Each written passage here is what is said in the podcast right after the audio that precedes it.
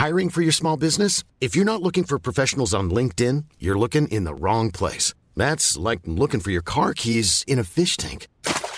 LinkedIn helps you hire professionals you can't find anywhere else, even those who aren't actively searching for a new job but might be open to the perfect role. In a given month, over 70% of LinkedIn users don't even visit other leading job sites. So start looking in the right place. With LinkedIn, you can hire professionals like a professional. Post your free job on linkedin.com slash people today.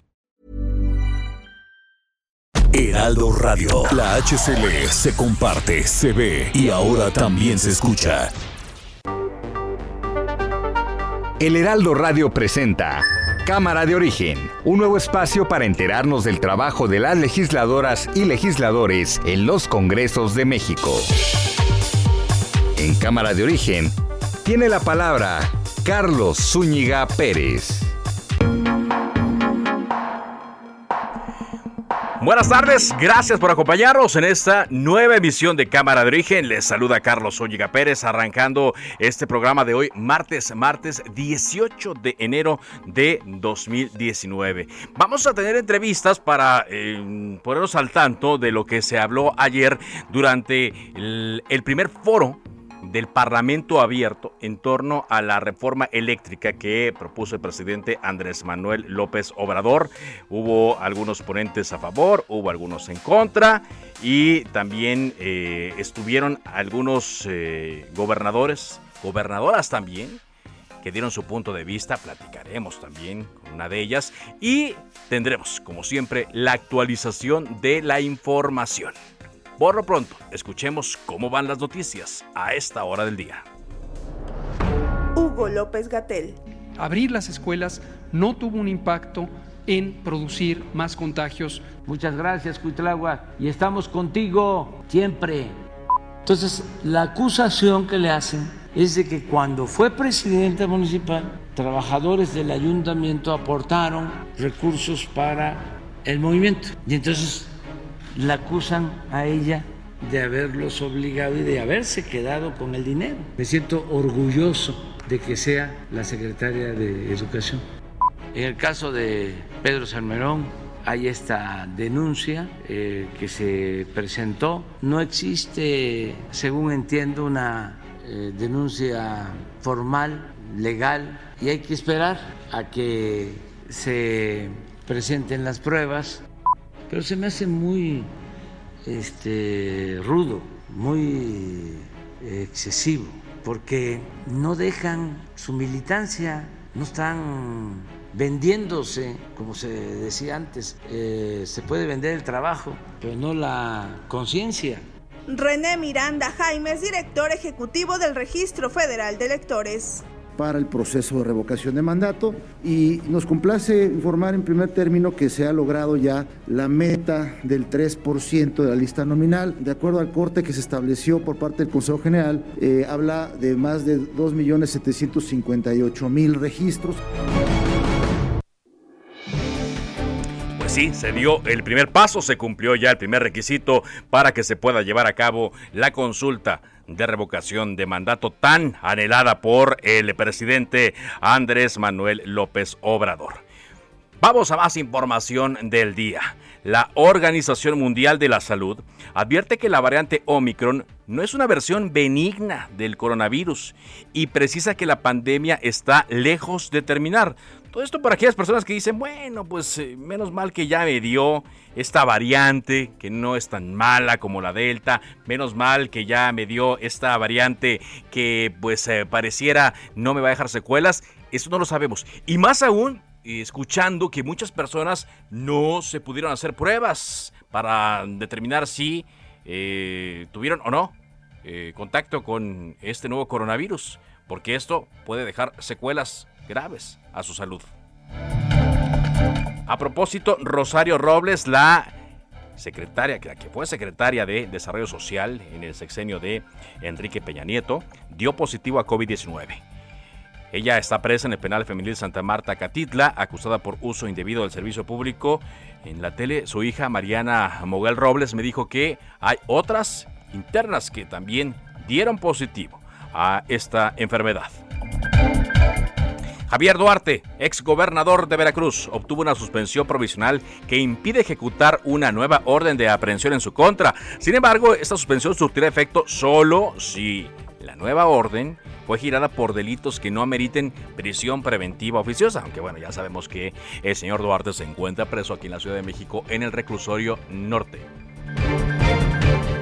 después de que Mariana Rodríguez, esposa del gobernador Samuel García, del gobernador de Nuevo León, titular de la oficina Amar a Nuevo León, eh, dio a conocer que obtuvo un permiso para convivir con un bebé del Centro de Asistencias Capullos eh, y que se lo llevaron a su casa el fin de semana. Y más allá de eso, pues que estuvieron exhibiéndolo en redes sociales, que a cada rato subían fotografías. Bueno, el DIF nacional informó que revisa el caso por el cual se determinarán las medidas procedentes si es que se cometió alguna falta. El historiador Pedro Salmerón, designado embajador de México en Panamá, defendió su nombramiento y afirmó que no existe oficialmente ninguna denuncia en su contra por acoso sexual, es decir, no hay alguna denuncia ante alguna instancia eh, judicial. Hay otras personas que han salido a defenderlo, pero también hay eh, más acusaciones. Hablaremos de esto, por supuesto, aquí en Cámara de Origen. Porque hoy, en la mañanera, como lo escuchábamos, el presidente Andrés Manuel López Obrador defendió los nombramientos de varios personajes polémicos propuestos eh, para eh, que sean representantes de México en el exterior. Y también habló sobre la amenaza del PRI, el amago de expulsar a los eh, gobernadores que acepten estos cargos. Paco Nieto, te escuchamos con el reporte. Adelante.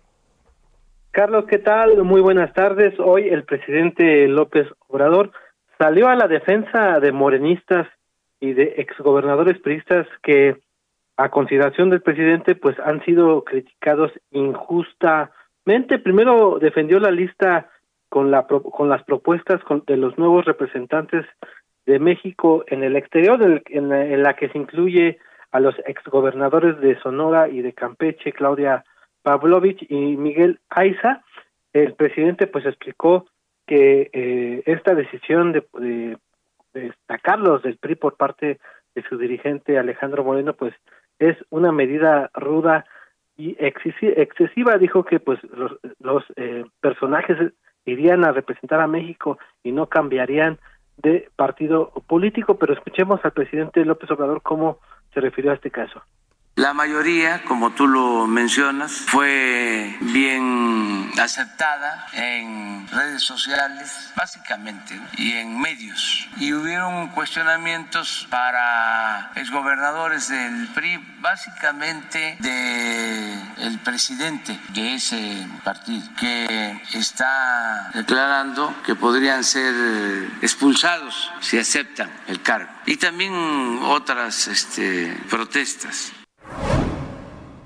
Bueno, y sobre el caso del historiador Pedro Salmerón, propuesto como embajador de México en Panamá, pues el presidente y que es, y que está siendo acusado de acoso sexual, el presidente dijo que pues hay que esperar a que se presenten las posibles pruebas en su contra, pero aún así salió a la defensa de este historiador, incluso dijo que es uno de los mejores investigadores eh, sobre personajes como Francisco Villa, bueno, pero el presidente también le dio su respaldo y es casi un hecho que también este personaje pues se vaya a la embajada de Panamá. Escuchemos también al presidente López Obrador.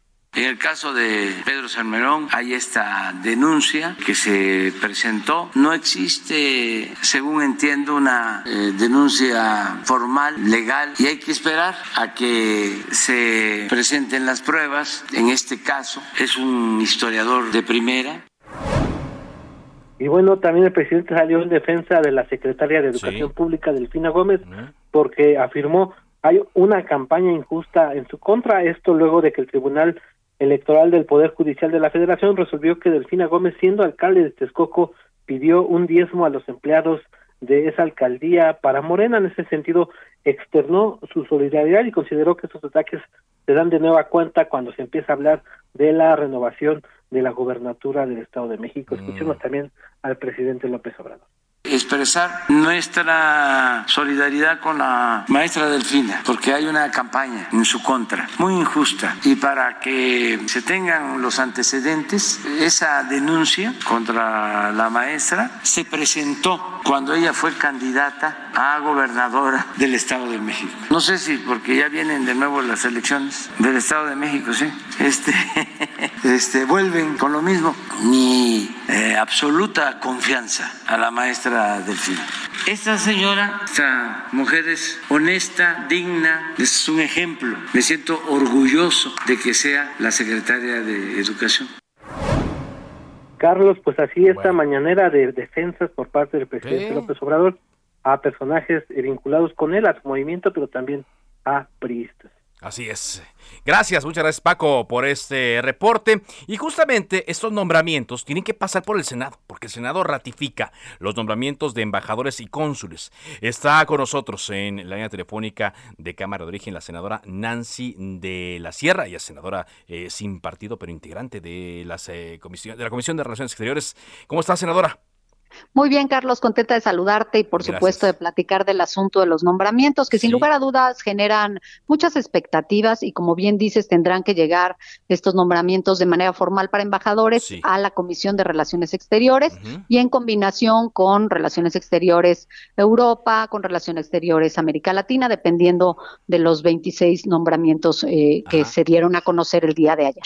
Y díganos, eh, senador, estos nombramientos y, la forma en la que el Senado trabajará en ellos, la ratificación, ¿será eh, un mero trámite o pesan de alguna manera estas observaciones que se hacen sobre ciertos personajes que se incluyeron en la lista dada a conocer el día de ayer?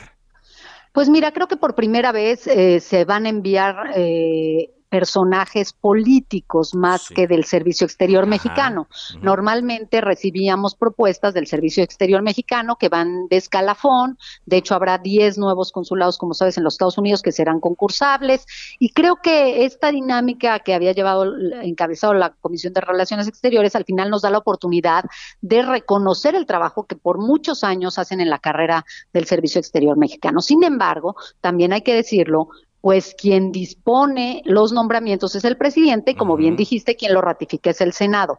Habrá que hacer la misma metodología que hacemos, que se hace una audiencia con el proponente y se le hace se hace una exposición del plan de trabajo, se pueden hacer cuestionamientos, depende de cómo lo acordemos el presidente de la comisión, el senador Vasconcelos y las secretarias, en este caso Nadia Navarro del PAN y una servidora y buscamos que sea una o dos rondas según el caso.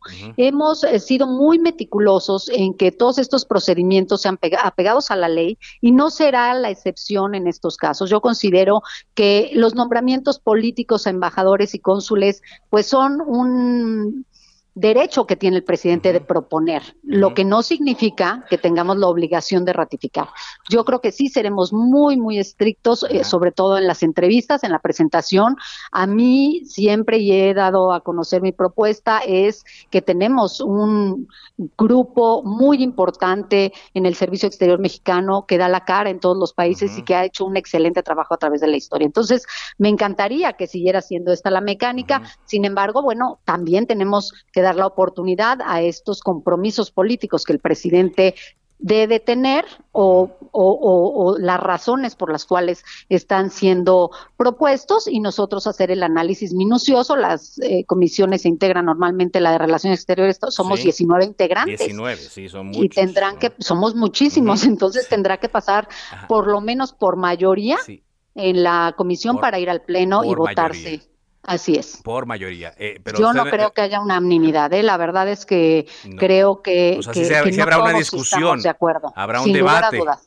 Yo creo que sí lo habrá, sobre todo en personajes tan cuestionables como bien lo decías, el profesor del ITAM, con todas estas eh, denuncias que no son nuevas, que tienen ya su tiempo, que lo que hizo la universidad fue eh, eh, expulsar al maestro por las acusaciones que presentaban alumnas y compañeras catedráticas. Sin embargo, yo creo que deberían de, buscarse bien elementos para poder presentarse y no ser cuestionados sobre estas interrogantes que al final la sociedad tiene derecho a preguntar y que hoy las redes sociales se han convertido, como bien lo dice el presidente, benditas redes sociales en esta libertad de expresión en la que todos podemos opinar. Claro, entonces usted me dice, eh, que no estaría garantizada la ratificación. Pues eh, yo creo que no saldría por unanimidad como lo hemos hecho porque avala el trabajo del Servicio Exterior Mexicano. Cuando se te presenta una eh, proponente como Bárcena, dices, por favor, a donde la manden va a ser un gran papel, claro. porque ha desempeñado cargos en el exterior y siempre ha hecho un gran trabajo y tiene una gran trayectoria, pero hay otros eh, proponentes que, yo veo que digo que son más unas cuestiones políticas, ¿no? Pero que al final del día, bueno, vamos a escuchar cuál es su plan de trabajo, qué piensan hacer por México en el exterior y cuál va a ser la relación con nuestros connacionales que se encuentran en esos países, que al final las embajadas deben fungir como servidores para todos aquellos mexicanos que están en otro país. Muy bien. Eh, ¿Tendrán ya una fecha o hasta que les llegue ya no, les llega? No nos han llegado, eh, probablemente pueden llegar a la permanente todavía, también la permanente puede sacar estos nombramientos, hasta donde tengo conocimiento no han llegado, eh, pero podrían salir en la permanente permanente y no necesariamente seremos los integrantes de la comisión en el Senado de la República quienes ratifiquemos a estos embajadores. Podría hacerlo la permanente. Pero esperaremos los tiempos. Yo creo que eh, estamos ya tan cerca de que inicie el periodo, el primero de febrero, que seguramente en las primeras semanas estaremos haciendo este análisis. Pues, no hay prisa, pero como usted dice, se toma su tiempo y a, cuidar, ¿no? Básicamente, el, el buen nombre y el buen desempeño del Servicio Exterior Mexicano. Sin lugar a dudas, creo que eso es lo que tenemos que cuidar. México tiene un gran prestigio en cada una de las naciones y de países donde se están proponiendo personajes políticos en cuestión, otros no, con probablemente una muy eh, buena trayectoria académica, pero con ciertos cuestionamientos como lo hemos visto en los últimos días en redes sociales. Muy bien, pues muchas gracias. Gracias, Estaré pendiente. Muy amable. Y, le, estaremos consultando, por supuesto. Encantada. Gracias. Muchísimas gracias. Hasta luego. Nancy de la Sierra, ella es senadora sin partido y quien forma parte de la Comisión de Relaciones Exteriores, la comisión que tendrá que elaborar el dictamen después de entrevistar a estos personajes propuestos por el presidente Andrés Manuel López Obrador y después esto se tendrá que discutir ante el Pleno si es que los nombramientos llegan para cuando inicie el nuevo periodo ordinario de sesiones a partir del día primero de febrero. Así es que, pues atentos, porque eh, este es su punto de vista, aunque ya hay eh, integrantes de otros eh, partidos quienes están censurando prácticamente la inclusión de personajes políticos y personajes como Pedro Salmerón, quien está acusado por acoso sexual. Bueno, pues el día de ayer, como le adelantábamos, comenzó en el Congreso, en la Cámara de Diputados, el Parlamento abierto. ¿Qué es el Parlamento Abierto? Bueno, pues es una serie de foros donde participan eh, distintos eh, integrantes eh, de la mm, o especialistas, integrantes, me refiero de cámaras empresariales o algunos que tengan que ver directamente con la reforma eléctrica, para dar su punto de vista sobre la propuesta del presidente Andrés Manuel López Obrador, que implica reformar la Constitución. ¿Para qué? Bueno, para darle más fortaleza a la Comisión Federal de Electricidad en el despacho de energía y se está también hablando de otros asuntos, por ejemplo, el tema de el litio, ahí también eh, se metió, y eh, asuntos que tienen que ver con pues la limitación de la participación del sector privado en la generación de energía eléctrica aquí en el país. Como eh, nosotros le decíamos el día de ayer, varios eh, gobernadores eh, participaron en este evento. Estuvieron Laida Sansores, estuvo Arturo Durazo, estuvo la jefa de gobierno de la Ciudad de México, Claudia Sheinbaum, estuvo el gobernador Omar Fayad y también la gobernadora de Tlaxcala, Lorena Cuellar, a quien saludo en la línea telefónica de Cámara de Origen. ¿Qué tal, gobernadora? ¿Cómo le va? Bien, gracias. ¿Cómo estás? Muy bien, muy amable. Gracias por, por acompañarnos aquí en la radio. Eh, pues usted eh, dio de un respaldo, eh, Lorena Cuellar, a esta propuesta, a esta iniciativa del presidente Andrés Manuel López Obrador. ¿Qué es lo que destaca de, de esto que, que, tuvo conocimiento de ayer? Vaya, la exposición que hizo el día de ayer ante especialistas, legisladores y otros gobernadores. Pues mira, más que nada quisimos dar a conocer que es muy importante el respaldo que hoy les, estamos dando a nuestro presidente porque pues hoy en este debate legislativo pues se va a dar a, se va a poder eh, eh, recoger la esencia los ideales los principios de la constitución y pues ahí van a poder participar varios varias personas para que podamos revertir los excesos del pasado sin que esto afecte de ninguna manera a la propiedad privada o al libre mercado. Y se trata de poner las cosas respetando sobre todo el Estado de Derecho y combatir la competencia desleal, porque la Comisión Federal de Electricidad lo que queremos es que pase de ser una empresa productiva del Estado a un organismo del Estado. Eso es lo que estamos queriendo lograr y que el sector público tenga a su cargo de manera exclusiva las áreas estrategias del litio y de la electricidad. Ahora, eh, eh, gobernadora, estoy platicando con Lorena Cuellar, gobernadora de Tlaxcala. Pues es la primera vez eh, en mucho tiempo quizá que para una reforma de alto calado se solicita, se, se pide la intervención de, gobernadores, de mandatarios. ¿Qué tanto va a pesar su opinión e, en esta discusión? Pues mira, creo que todos nosotros tuvimos ya diferentes experiencias. En mi caso, pues ya fui senadora estuve en la reforma energética del 2013, en donde pues las empresas privadas habían han recibido subsidios por más de 471 mil millones de pesos. Y pues hoy precisamente lo que queremos es que eh, aunque se le siga apoyando, pero que se pueda rescatar a la Comisión Federal de Electricidad, que se haga más fuerte, que se centralicen las decisiones a los estados porque pues eso antes no se hacía, hoy es una oportunidad que, que nos da esa participación de poder eh, pues también participar y dar nuestros puntos de vista. Ahora, eh, usted, ahora como gobernador de Tlaxcala, ya ha sido representante, ¿no? como bien eh, nos lo menciona. ¿Ve mayores beneficios? ¿Ve que el servicio podría mejorar para los habitantes de su estado con esta propuesta que hace el presidente López Obrador? Sin duda, la idea es que se va a trabajar como una empresa integrada en donde va a haber generación, distribución, transmisión, comercialización y ventas. Y también se suprime la separación legal de empresas subsidiarias y filiales, quedando en cuatro áreas, la Comisión Federal de Electricidad y Telecomunicaciones e Internet para Todos, lo que sería la Comisión Federal de Electricidad en, en, cuanto a energía, la Comisión Federal de Electricidad Internacional y la capital. Entonces, pues todo eso hace que la reforma del 2013, eh, que creó nueve subsidiarias, cuatro filiales y cuatro unidades de negocio, pues hoy toda esta reforma que el presidente está promoviendo ayudará a la productividad y a la rentabilidad, desde luego, de la Comisión Federal de Electricidad. Esta iniciativa que envió el presidente, gobernadora, ¿debe aprobarse según su punto de vista eh, tal cual la mandó o, se, o se pueden incluir modificaciones como las que se están pidiendo desde el otro lado?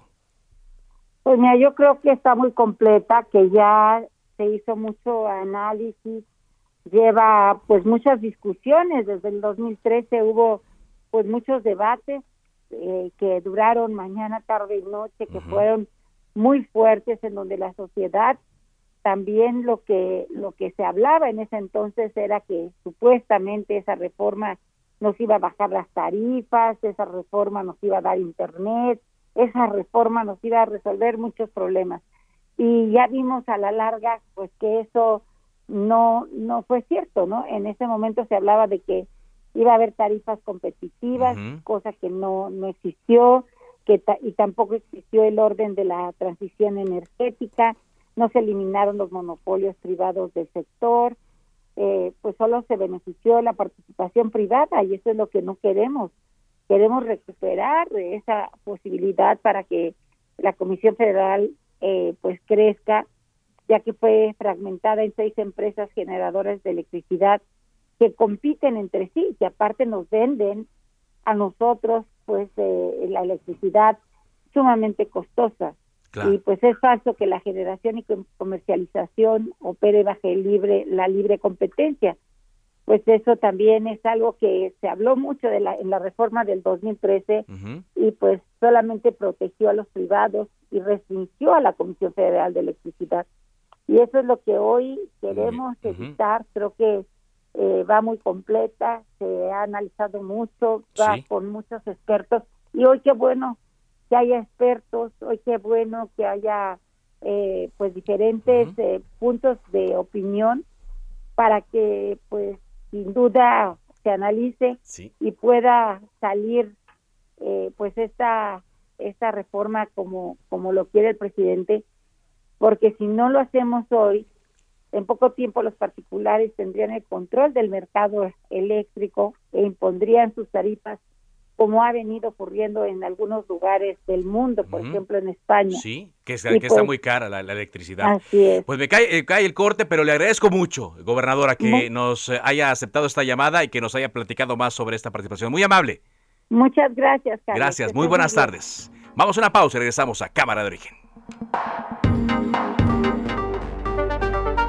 Se decreta un receso. Vamos a un corte, pero volvemos a Cámara de Origen con Carlos Zúñiga Pérez. Heraldo Radio, la HCL se comparte, se ve y ahora también se escucha.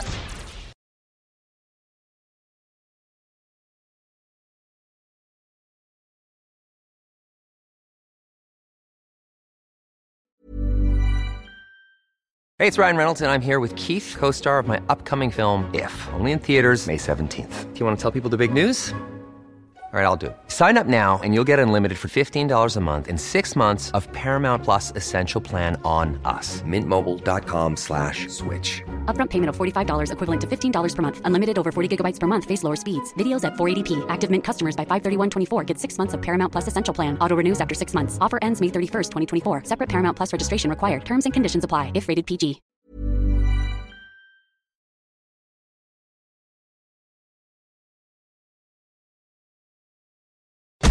Radio. La HCL se comparte, se ve y ahora también se escucha.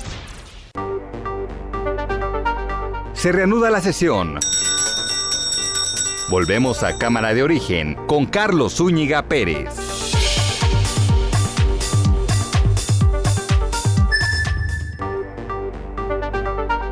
Contacte a Carlos Zúñiga Pérez en Twitter, Facebook e Instagram como arroba carloszup.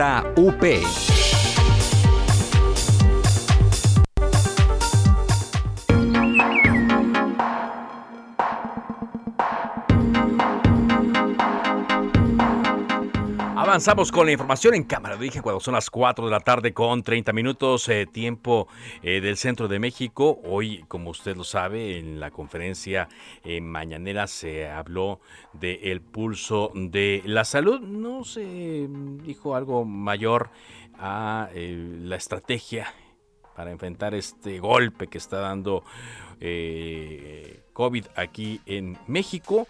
Sí se anunció que eh, pues eh, las, eh, los medicamentos que han sido aprobados, tanto el de Pfizer como el de Merck, para que se trate la COVID-19 ya cuando sea una enfermedad en desarrollo, únicamente serán compradas y suministradas por el gobierno. Todavía no se permitirá su venta de forma privada, su comercialización. Así, así al día de hoy, día 18 de enero. Vámonos contigo, Carlos Navarro. Información de la jefa de gobierno de la Ciudad de México, Claudia Sheinbaum. Te escuchamos. Buenas tardes, Carlos. Te saludo con gusto a ti y al auditorio y comentarte que autoridades de la Ciudad de México reiteraron el llamado a las personas de 50 a 59 años de edad para que acudan por su dosis de refuerzo de la vacuna contra COVID. En medio de la cuarta ola de contagios, la jefa de gobierno, Claudia Sheinbaum, insistió a este sector poblacional a que acuda por su biológico. Escuchemos. Es un esfuerzo muy especial en donde necesitamos la colaboración de absolutamente todos, porque lo que hicimos en la primera y segunda dosis que fue vacunar de 50 a 59 años en cinco semanas, ahora lo vamos a hacer en una semana. Esto lo hacemos porque, como saben, es muy importante la dosis de refuerzo eh, para poder estar más protegidos. Recordarle a nuestros radioescuchas que se estima a vacunar 1.1 millones de adultos de 50 a 59 años de edad. Hoy inició y será hasta el miércoles 26 de enero que concluya la vacunación. Hay 10 sedes disponibles para que acudan por su dosis de refuerzo. También comentarte, Carlos, que será el próximo miércoles 26 de enero que la jefa de gobierno Claudia Sheinbaum acuda por su refuerzo. En este caso a ella le toca el alcaldía Tlalpan. Recordemos que fue eh, que acudió hace más de seis meses por la vacuna de Pfizer BioNTech. Su esquema completo fue de Pfizer y en esta ocasión se estará aplicando la vacuna de AstraZeneca. Así es que en este llamado a la población, ella también va a acudir el último día que le toca la letra S en la alcaldía Tlalpan. Carlos. Bueno, el día que le toca y tendrá eh, su refuerzo. Así es, Carlos, estará vacunándose la próxima semana. Así es. Muchas gracias, gracias eh, por este, este reporte, Carlos. Y la vacuna es la que está haciendo la diferencia eh, en estos momentos frente a la eh, nueva variante. ¿Por qué? Bueno, pues si no tuviéramos ahorita otras cifras en cuanto a hospitalizaciones, en cuanto a enfermos graves, personas que eh, tendrían que recibir otro tipo de atención médica. Por eso es importante que aquellas personas que no han recibido la vacuna, aquellas personas que eh, quedaron rezagadas, vayan, vayan a vacunarse en Palacio de los Deportes o en el centro de la Marina y en Coyoacán y que completen su esquema de vacunación. Las vacunas están funcionando más hoy día que los remedios más que la miel con limón, más que los tecitos, más que el paracetamol, más que el vaporrub tan ahora socorrido, lo mejor es estar vacunados y tener la posibilidad de enfrentar esta enfermedad con los anticuerpos que se desarrollan gracias a las vacunas. Así es que vamos a eh, estar invitando a las personas a que lo hagan de, eh, de la manera más rápida posible. Escuchemos esta información porque por incumplimientos del INSABI, en sus aportaciones, eh, la construcción de hospitales en Matamoros y Ciudad Madero presenta retrasos. Te escuchamos, José Hernández. Adelante. Buenas tardes, Carlos, para ti y todo el auditorio. Debido al incumplimiento del INSABI en sus aportaciones, la construcción de los hospitales en Matamoros y Ciudad Madero presentan retrasos y no serán terminados en la actual administración estatal. Cecilia del Alto, Secretaria de Obras Públicas en el Estado apuntó que al término de la presente administración quedarán algunas obras sin concluir y que deberán continuar el siguiente gobierno como son los hospitales en Ciudad Madero y Matamoros. Las obras presentan un retardo de cuatro meses según lo programado y explicó que ello ha sido debido a que el Instituto Nacional de Salud para el Bienestar no ha cumplido en tiempo con las aportaciones que le corresponden para dichas obras. Insistió en que se ha dificultado el avance en la edificación de los hospitales por la falta de pagos del INSABI al estar suspendidos eh, los, la liquidación de las estimaciones durante cuatro meses. Señaló que los avances en la construcción que se han tenido son por las aportaciones hechas por el gobierno del Estado. Las obras que se está llevando a cabo el gobierno del Estado dijo deberán ser concluidas en los meses de septiembre u octubre. Sin embargo, algunas, como es el caso de los dos, estos dos hospitales, podrían concluir en diciembre o hasta en marzo del próximo año. Esta es mi información desde Tamaulipas, Carlos. Muchas gracias, eh, José. Retomamos el tema con el que mandamos a corte hace un momento los eh, foros eh, del Parlamento abierto en torno a la reforma eléctrica, como le decíamos, especialistas en el sector energético, invitados tanto por Morenos aliados como por la oposición, partidos como PRI, PAN, PRD, Movimiento Ciudadano, estuvieron ayer en el primer foro que fue a las 5 de la tarde, confrontando sus visiones de la reforma eléctrica propuesta por el presidente Andrés Manuel López Obrador.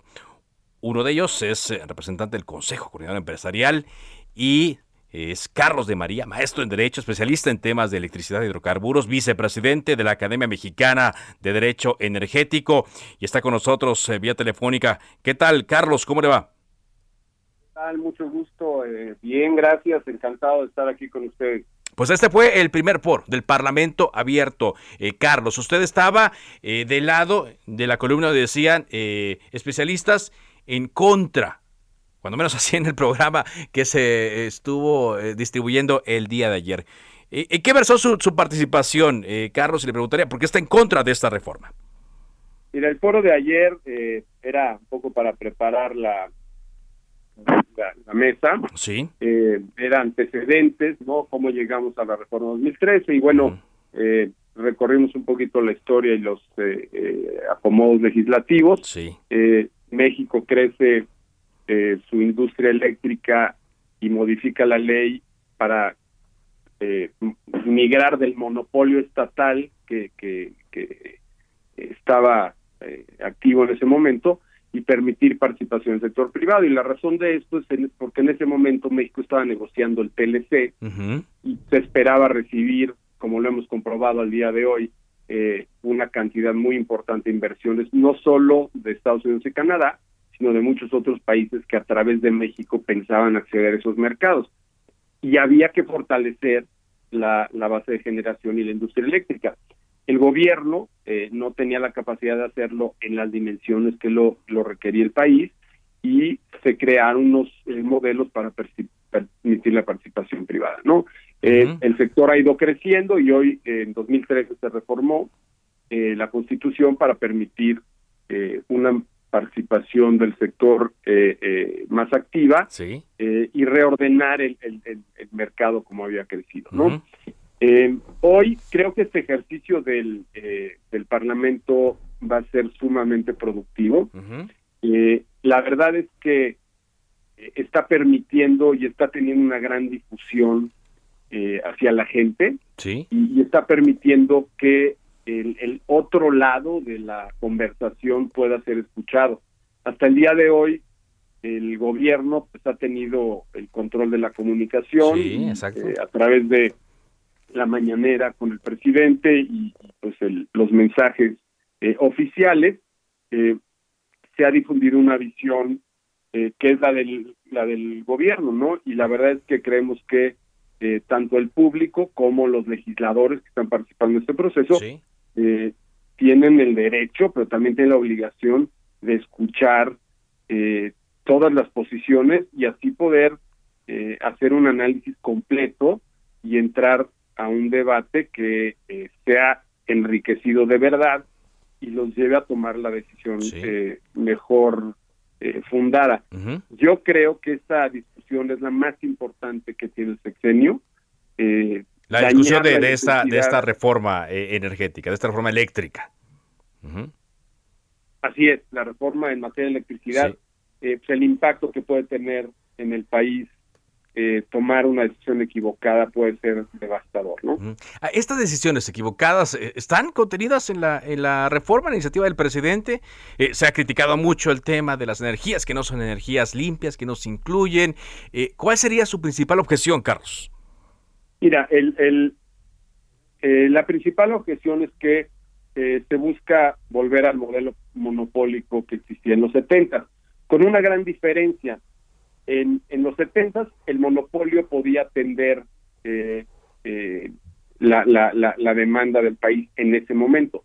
Pero en los 70 no existíamos eh, 120 millones de mexicanos, no teníamos el nivel de industrialización que hoy tiene México. México es uno de los países más industrializados del mundo, eh, con una demanda altísima de electricidad. Eh, México no estaba integrado comercialmente con el resto del mundo a través de tratados de libre comercio. Eh, México tiene tratados de libre comercio con más de 50 países eh, y tiene inversiones en México en industria dura que consume electricidad en muchísimos este, de muchísimos países. no existía el problema del calentamiento global que ha llevado a desarrollar las energías limpias porque uno de los principales causantes del calentamiento global es la industria eh, eléctrica. Entonces, es incompatible el modelo monopólico de los 70 con la realidad del día de hoy. Las necesidades del sector en términos de capital y tecnología no pueden ser atendidas por el Estado. O sea, no, no eh, le da a la Comisión Federal de Electricidad para atender y en toda la demanda. país del mundo ya la industria eléctrica requiere de la colaboración de todos los sectores, aprovechar eh, el capital que tiene el sector privado, la tecnología, el desarrollo en la investigación y, tener una industria más fuerte. Todo bajo la rectoría del Estado que evidentemente eh, tiene que, consolidarse, ¿no? Entonces, eh, esa es una preocupación, ¿no? No regresar a un modelo que hoy no sería eh, aplicable. Eh, obviamente, hay una preocupación importante en cuanto al desarrollo de las energías limpias. El gobierno no ha mostrado con claridad el apoyo a las energías limpias.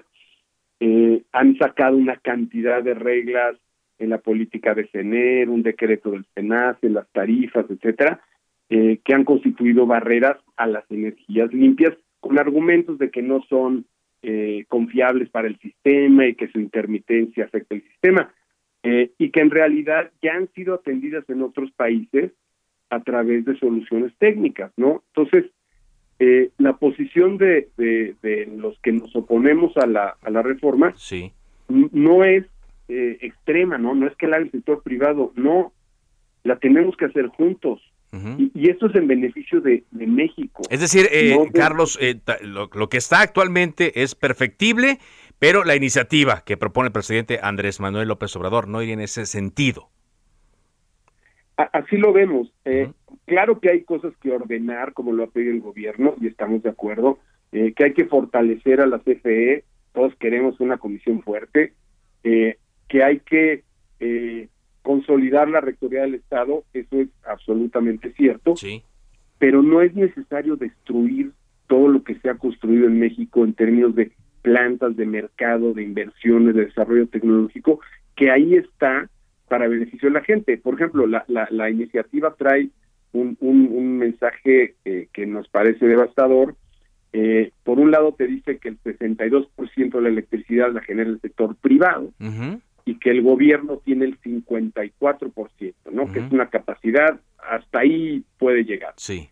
Y en los transitorios, el primer transitorio te dice, se cancelan todos los permisos privados. Sí. Eso implicaría que cancelas el 62% y el país se quedaría únicamente con la generación de CFE que alcanza máximo el 54%. Eso no, no alcanzaría. Literal la, la, la iniciativa. Entonces, estarías dejando sin electricidad al 50% del país. 60 millones de mexicanos no tendríamos electricidad de manera eh, permanente, porque reponer ese volumen de electricidad al día siguiente es imposible. Y la solución del gobierno es, bueno, es que se van a firmar contratos con esas empresas a las que les cancelé sus permisos, les dañé sus inversiones pues yo no estoy seguro que los vayan a firmar.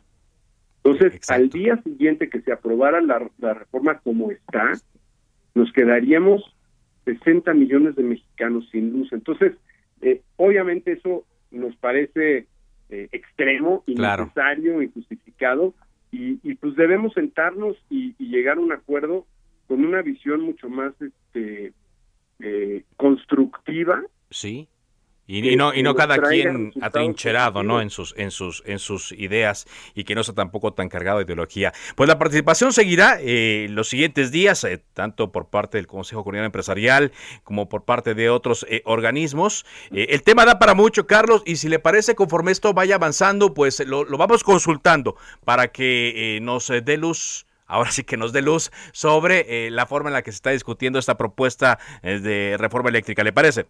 Así es, estamos a sus órdenes. Esto todavía va a tomar un rato y, esperamos que este, vayamos hacia adelante y, la difusión que ustedes hagan de, eh, de todas las ideas, todas las participaciones, yo creo que va a ser fundamental para que la gente entienda y esté consciente de lo que se está eh, resolviendo en este proceso. Muchas, gracias. gracias. Carlos eh, de María, quien ayer participó en estos foros y quien también participó, de hecho encabezó eh, las mesas, es el diputado Juan Ramiro Robledo Ruiz, presidente de la Comisión de Puntos Constitucionales de la Cámara de Diputados, quien está con nosotros. ¿Qué tal, diputado? ¿Cómo le va?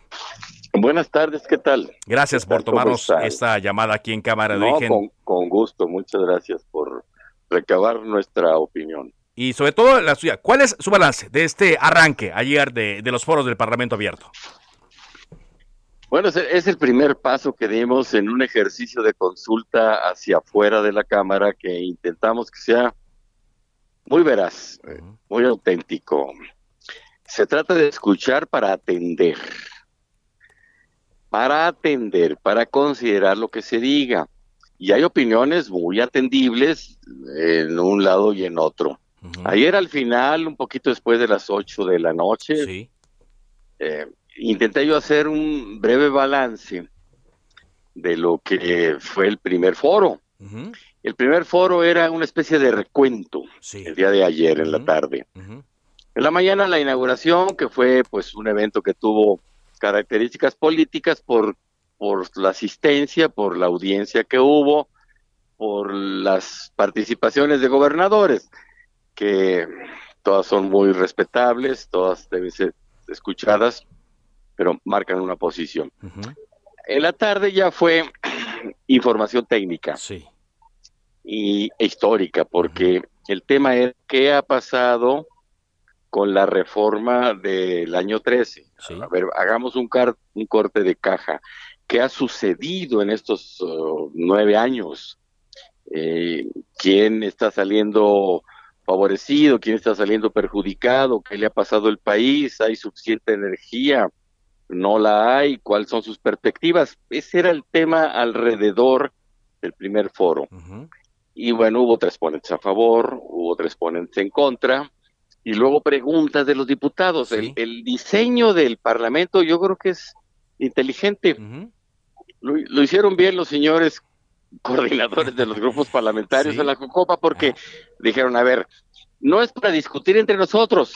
Solo hubo un diputado que se puso a, posicionar sus puntos de vista, le dije, y yo le dije, mire, primero ya se pasó el tiempo, y segundo, eh, no sé si lo habrán visto ustedes, y segundo, ya tendremos todas las horas del mundo para discutir entre nosotros.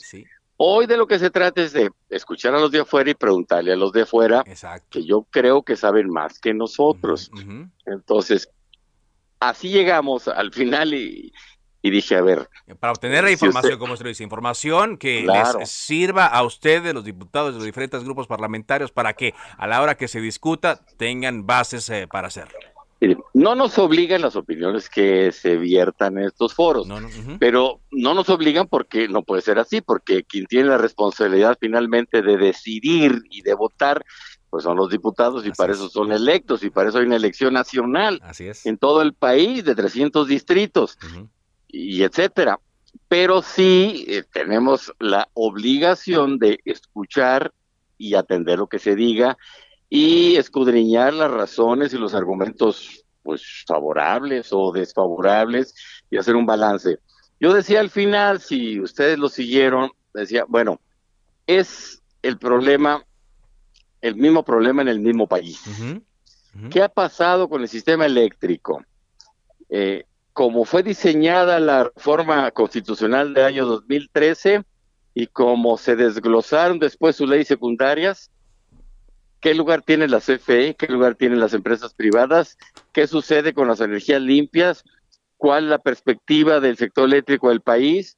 ¿Qué propone el presidente frente a todo esto?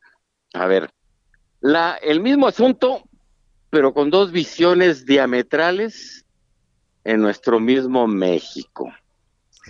Y sin embargo, las dos tienen, tenemos, ahí nos incluimos todos, los mismos objetivos, que son tres. Uno, que hay energía suficiente para ahora y para después, de tal manera que estemos asegurados como país. En el motor de la economía, que es la energía eléctrica. Dos, que esas energías sean accesibles a toda la gente, es decir, a precios pagables. Sí. Y tres, que sean lo más limpias posibles de aquí para adelante.